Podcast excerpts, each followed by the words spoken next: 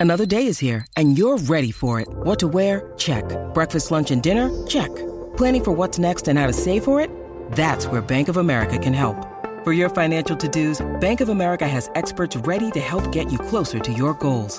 Get started at one of our local financial centers or 24-7 in our mobile banking app. Find a location near you at bankofamerica.com slash talk to us. What would you like the power to do? Mobile banking requires downloading the app and is only available for select devices. Message and data rates may apply. Bank of America and a member FDIC. When you need mealtime inspiration, it's worth shopping Kroger, where you'll find over 30,000 mouthwatering choices that excite your inner foodie. And no matter what tasty choice you make, you'll enjoy our everyday low prices, plus extra ways to save, like digital coupons worth over $600 each week. You can also save up to $1 off per gallon at the pump with fuel points. More savings and more inspiring flavors make shopping Kroger worth it every time. Kroger, fresh for everyone. Fuel restrictions apply.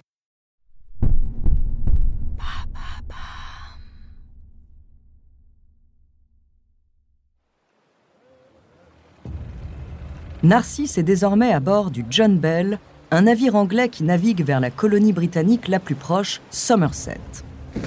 À bord, les marins s'empressent de donner à Narcisse des vêtements qu'il n'avait plus portés pendant 17 ans.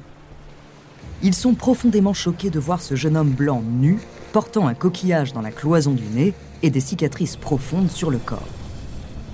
Narcisse a tellement perdu l'habitude de se vêtir qu'il sait à peine mettre un pantalon et une chemise. Il est très gêné dans ses mouvements. Il est très anxieux sur le bateau et ne comprend pas un traître mot de ce qu'on lui dit. Les marins ont peur qu'il ne s'attaque à eux, mais veulent à tout prix le ramener à la civilisation. Le capitaine du navire tente d'apaiser Narcisse. Il lui explique qu'ils ne sont pas venus pour lui faire du mal, mais au contraire pour lui sauver la vie. Il n'a désormais plus rien à craindre. L'équipage va tout faire pour ramener Narcisse à sa famille. Ce dernier se calme et reprend petit à petit ses esprits. Malgré tout, la communication avec l'équipage est presque impossible. Narcisse a totalement oublié sa langue maternelle et aucun marin à bord ne parle français. Ils ne savent pas à qui ils ont affaire et sont bien embêtés. L'un des marins présents demande à Narcisse s'il est français. Il reconnaît le mot French et hoche la tête. Voilà un indice qui va permettre au marin de l'amener à bon port. Il tente d'écrire des mots qui lui reviennent, mais ces derniers sont incompréhensibles. Contrairement à sa langue maternelle, Narcisse n'a pas oublié la tribu des Ohantala et sa vie chez les aborigènes. Alors il se met à dessiner. Il dessine des animaux qu'il a chassés, des tortues, des poissons, des serpents. Il dessine la plage ou encore les membres de sa famille. Il commence sans le savoir à donner de précieux indices sur sa deuxième vie en Australie. Après plusieurs jours de traversée, et devant l'insistance de l'équipage pour connaître son identité et contacter sa famille, Narcisse finit par écrire une lettre à ses parents. Il parvient à rédiger quelques mots, même si cette première tentative n'est vraiment pas concluante. Papa, maman, je ne suis pas mort, je suis vivant. J'étais à bord du Saint-Paul de Bordeaux qui a fait naufrage sur le roc du Sauvage. Narcisse. Arrivé à Somerset, Narcisse Pelletier doit reprendre un autre bateau pour Sydney afin d'y rencontrer le consul de France. Mais un habitant de Somerset, témoin de l'arrivée de Narcisse, assiste à plusieurs tentatives d'évasion de ce dernier. Il s'est ainsi plusieurs fois soustrait à la surveillance de l'équipage anglais pour courir vers l'océan sans succès. Malgré la certitude qu'il est désormais sauvé, 17 ans après son abandon, Narcisse est complètement déboussolé et voudrait retourner parmi le peuple aborigène qui l'a secouru.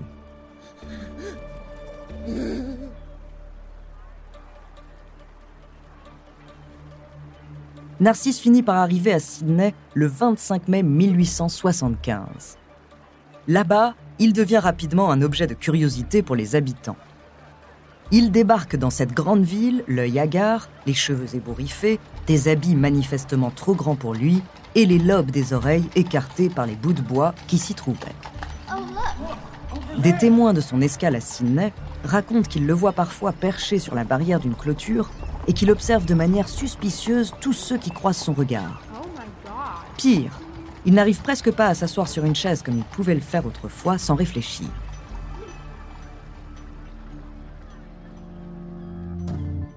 Narcisse est rapidement amené auprès du consul de France, Georges-Eugène Simon, afin d'être interrogé, mis en quarantaine et rapatrié en France. Mais les entretiens sont compliqués. Narcisse ne comprend pas ce que le consul lui explique, il ne répond que par des sons inintelligibles et fait des gestes tous plus étranges les uns que les autres. Alors, patiemment, le consul l'aide à réapprendre le français. Au bout de quelques semaines, la communication s'établit d'abord péniblement, puis de manière plus fluide. Narcisse comprend de mieux en mieux sa langue. Le consul réussit à lui expliquer qu'un navire l'attend pour l'emmener à Nouméa, devenue une colonie française quelques années auparavant. Mais lorsqu'il évoque sa famille et son passé en France, Narcisse semble avoir tout oublié. Il explique que toute sa famille doit être morte au vu du nombre d'années passées loin d'elle.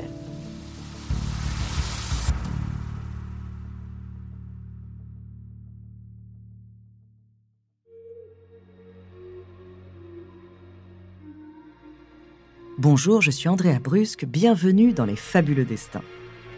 Cet épisode est le troisième que nous consacrons à Narcisse Pelletier, un marin vendéen qui a vécu au 19e siècle et qui, après avoir été naufragé au nord de l'Australie, a vécu pendant 17 ans au sein d'une tribu aborigène. Aujourd'hui, je vous parlerai de son difficile et périlleux retour en France qui a fait la une des journaux du monde entier et de sa rencontre avec un médecin qui va changer sa vie.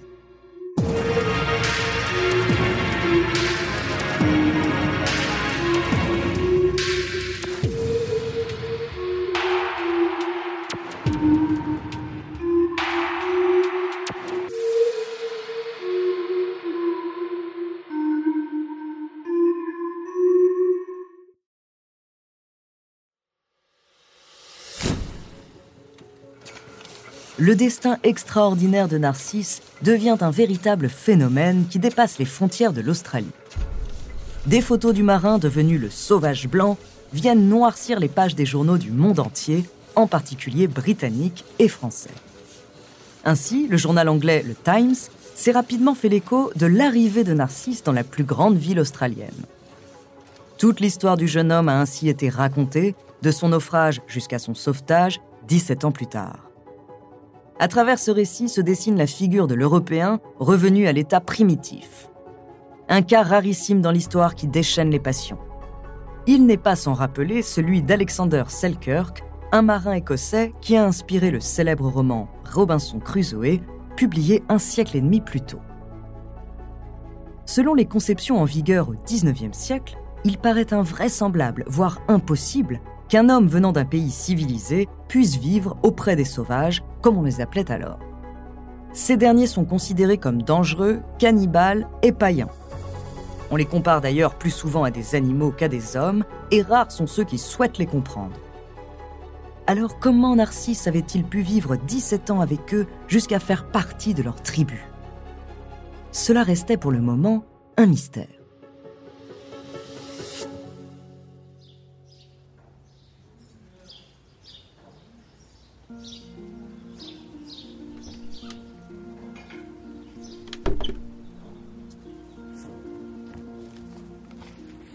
L'autre côté du globe, les parents de Narcisse, qui résident toujours à Saint-Gilles, reçoivent deux photographies de leur fils envoyées par le ministre de la Marine. Celles-ci accompagnent les lettres que Narcisse leur a écrites depuis son départ. Ils imaginaient leur fils mort. Et voilà que du courrier leur parvient après des années de souffrance. Ils pensent d'abord à une mauvaise blague, mais le journal Le Bulletin français confirme la nouvelle. Leur fils Narcisse est bien vivant. Sa mère quitte alors la robe de deuil qu'elle portait depuis 17 ans pour exploser de joie. Durant son escale à Sydney, qui durera 38 jours, Narcisse rencontre des Français pour la première fois depuis son naufrage et se familiarise encore un peu plus avec sa langue maternelle. Il fait de grands progrès et parvient à se faire comprendre. Il poursuit ses efforts alors qu'il arrive à Nouméa, où là encore, il doit rester un mois. En Nouvelle-Calédonie, Narcisse écrit de nouveau à ses parents pour les informer de son état et surtout de son retour en France qui se précise. Mon cher père, ma chère mère et mes frères, je vous écris une autre fois. Je vous embrasse de tout mon cœur si vous êtes vivant. Je suis arrivé à Nouméa, je vous dis bonjour. Narcisse Pierre Pelletier.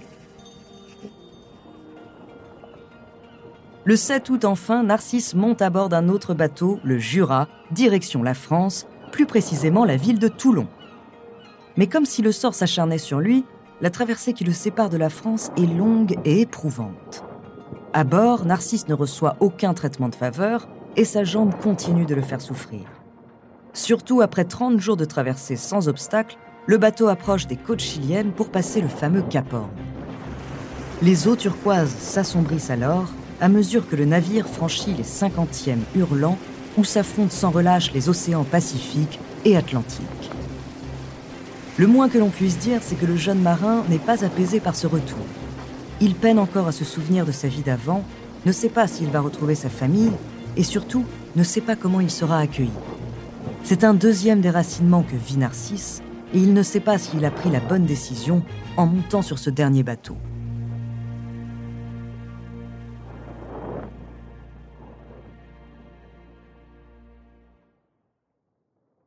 Avant de continuer cet épisode, nous voulions vous remercier pour votre écoute.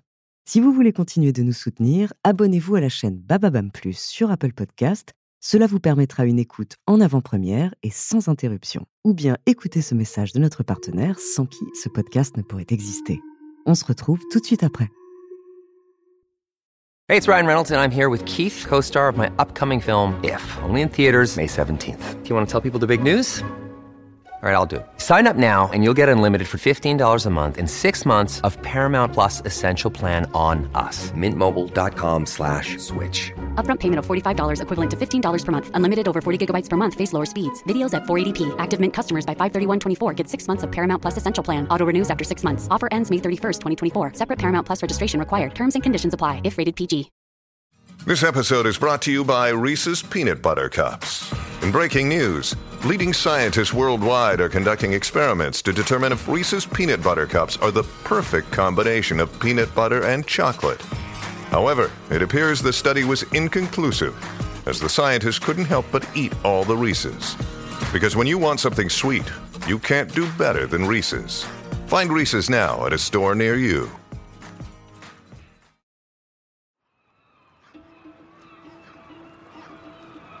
Après cinq mois de traversée, il finit par arriver à Toulon le 13 décembre sous un ciel brumeux. Éprouvé et déboussolé, il se dit qu'il vient enfin d'achever cet interminable périple. Il est frigorifié. Lui qui était habitué aux températures australes, il retrouve les hivers rudes de son pays natal. Un de ses frères, Élie, l'attend sur le port. Narcisse descend du bateau enveloppé d'une couverture et l'aperçoit sur le quai. Il court alors vers lui. Les retrouvailles sont bouleversantes. Les deux frères s'étreignent et des larmes coulent le long de leurs joues. Lorsque Narcisse a vu son frère pour la dernière fois, il avait à peine 13 ans. Lui et son frère ont grandi et sont désormais des hommes. Pour Ellie, cette scène semble irréelle. Il voit son frère, les cheveux hirsutes, qui se tient presque accroupi devant lui et lui parle en écorchant presque tous ses mots. L'espace d'un instant, il se dit qu'il a fait une erreur. Mais la ressemblance de cet homme en face de lui avec sa mère est trop flagrante pour ne pas le reconnaître. Malgré les années et les stigmates de sa vie passée auprès des aborigènes, le frère de Narcisse exulte de revoir celui qu'il croyait mort depuis bien longtemps.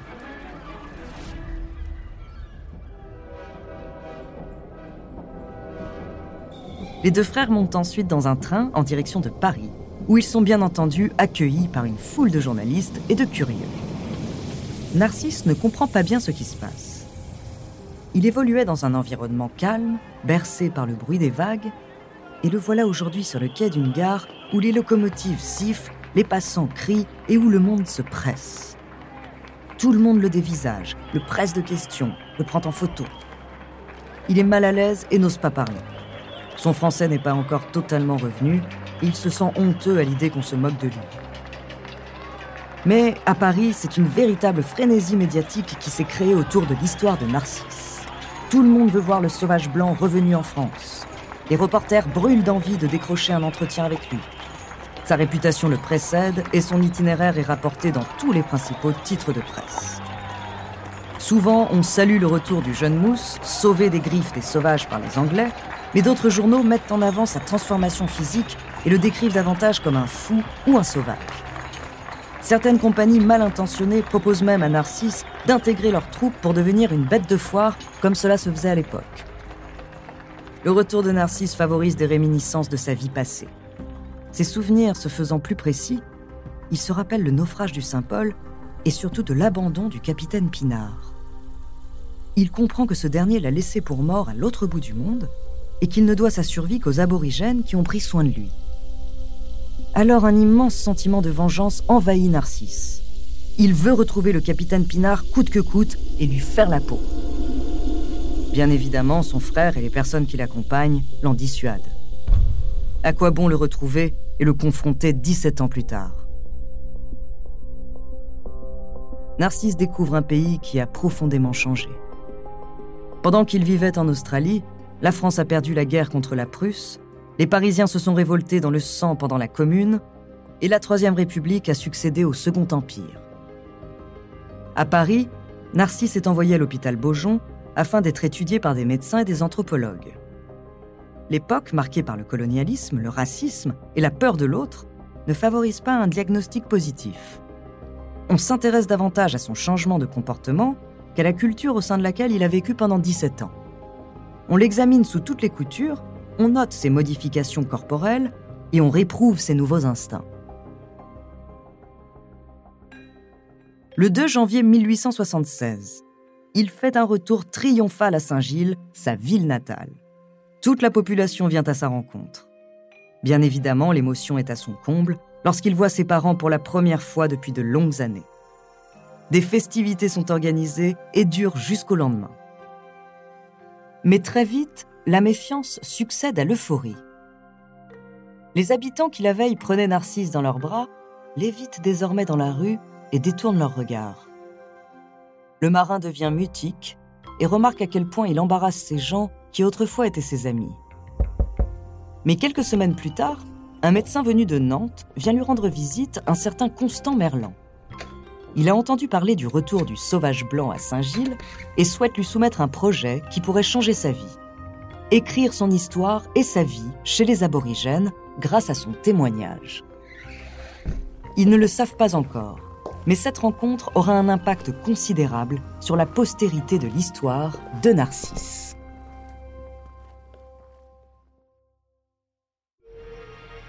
Merci d'avoir écouté cet épisode des Fabuleux Destins, écrit par Marie-Lou Economou, réalisé par Gilles Bavulac. Dans le prochain épisode, je vous parlerai de la nouvelle vie de Narcisse en France et du projet fou d'un médecin nantais, celui d'écrire la vie de Narcisse chez les aborigènes.